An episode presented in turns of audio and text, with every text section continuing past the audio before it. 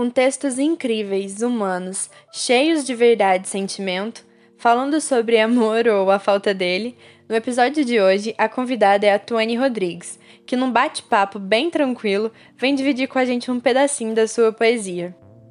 Eu sou Tuane Rodrigues e esse é o Vamos ao que Interessa.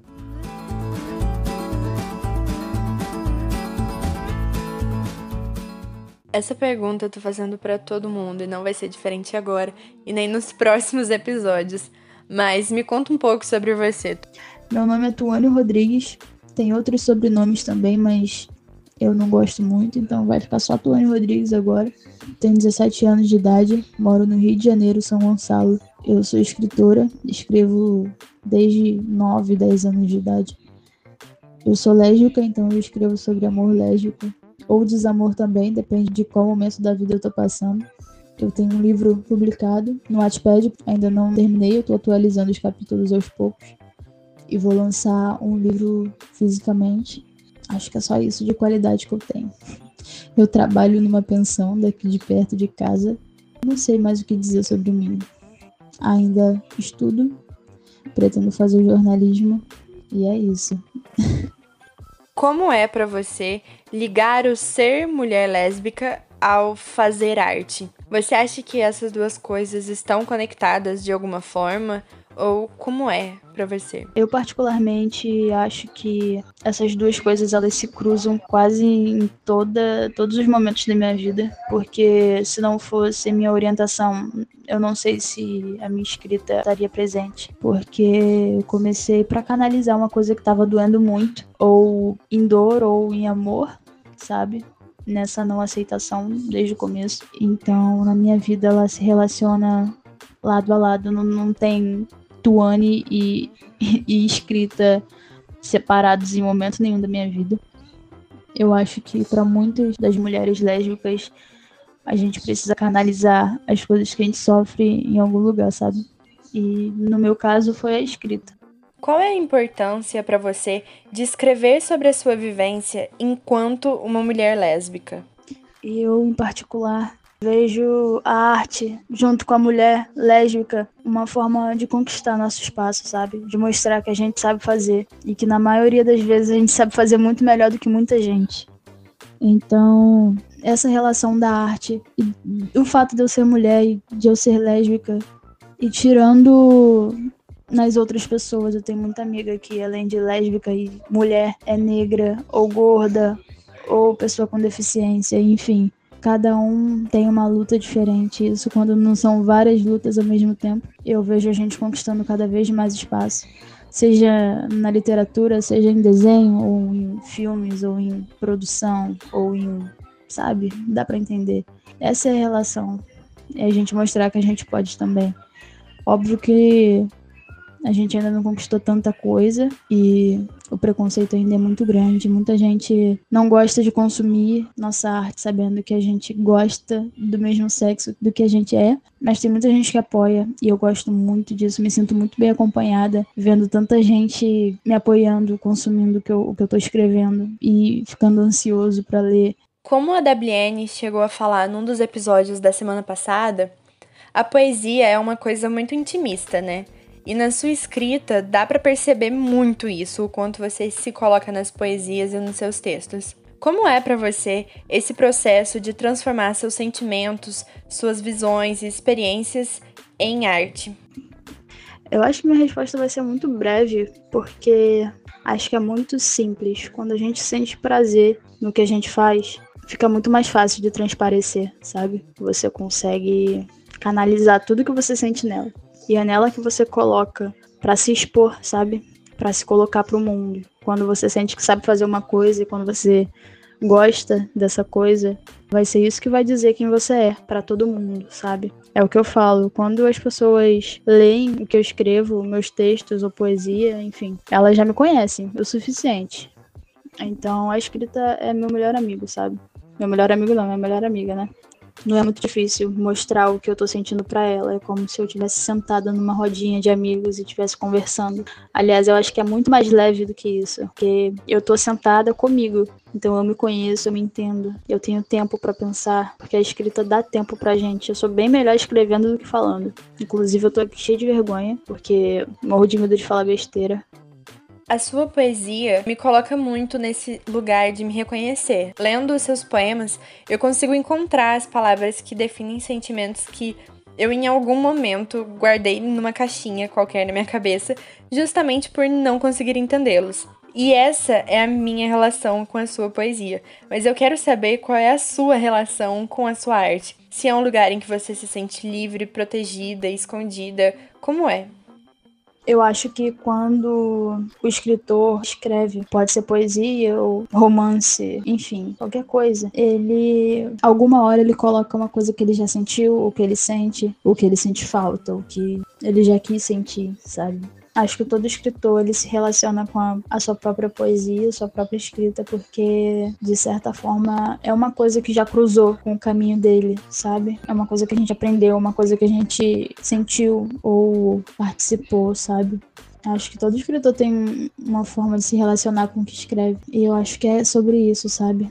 A gente saber o que a gente sente e colocar no, no papel ou no, no, no, computador. Acho que diz muito sobre a gente. Acho que dá para conhecer a nossa personalidade, nosso caráter pelas coisas que a gente escreve, né? Se for, forem reais, porque tem muito escritor que pode escrever e se basear em outras coisas além de si, mas acho que sempre tem uma relação de amor com o que a gente escreve.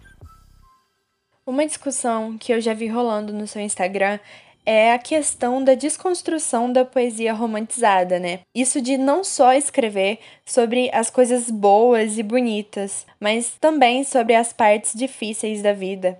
E eu confesso que às vezes eu tenho sérios problemas em falar sobre esses sentimentos ruins. E eu queria saber como é e como foi para você trazer a escrita mais real e mais humana para suas poesias. Como é que foi né, esse processo de saber falar, de conseguir falar. Eu nunca chamei minha poesia de humanizada, eu gostei muito, inclusive, e acho que o que me faz escrever sobre dor sem medo é que eu perdi o medo da, da vulnerabilidade, sabe? Acho que por muito tempo da minha vida, se eu mostrasse que tá doendo, era como se eu tivesse abrido a porta para outras coisas doerem mais, sabe? E eu aprendi a, a passar isso para textos. Perdi o medo de dizer o que que tá sendo péssimo para mim, o que que tá machucando. E acabou que muita gente se identifica com isso, sabe? Eu tenho 20 mil seguidores na minha página. E quando a gente vê que tem muita gente passando igual, a gente vai perdendo cada vez mais o medo, sabe? Que a gente conversa com pessoas e a gente se dá conta de que a gente não tá sozinho. Então foi bem gostoso você vai publicar um livro, né? Será que você pode falar um pouco mais sobre como é que vai ser, como é que foi o processo de montar o livro, de onde surgiu e como surgiu a ideia, como foi o desenvolvimento do negócio mesmo? Dá um spoiler pra gente de como será.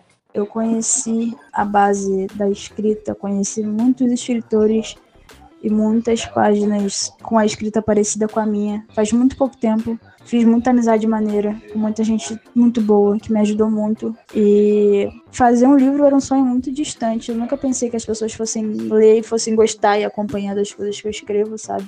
Então, saber que tem gente me acompanhando foi um baque muito foda. Eu gostei muito. O livro é composto por textos aleatórios, cada página é um texto. Alguns sobre amor, alguns sobre saudade, sobre relação abusiva, ou alguns eróticos também. Acaba que eu nunca pensei que eu fosse nem ter estrutura para fazer um livro, porque eu tô fazendo tudo sozinha. A capa fui eu que fiz, os desenhos foram feitos por um, uma pessoa que eu conheci aleatoriamente por aí no Instagram, me cobrou bem barato para fazer e eu também não tinha nem estrutura para pagar caro. E eu comecei esse livro quando eu me apaixonei por uma pessoa alguns meses atrás.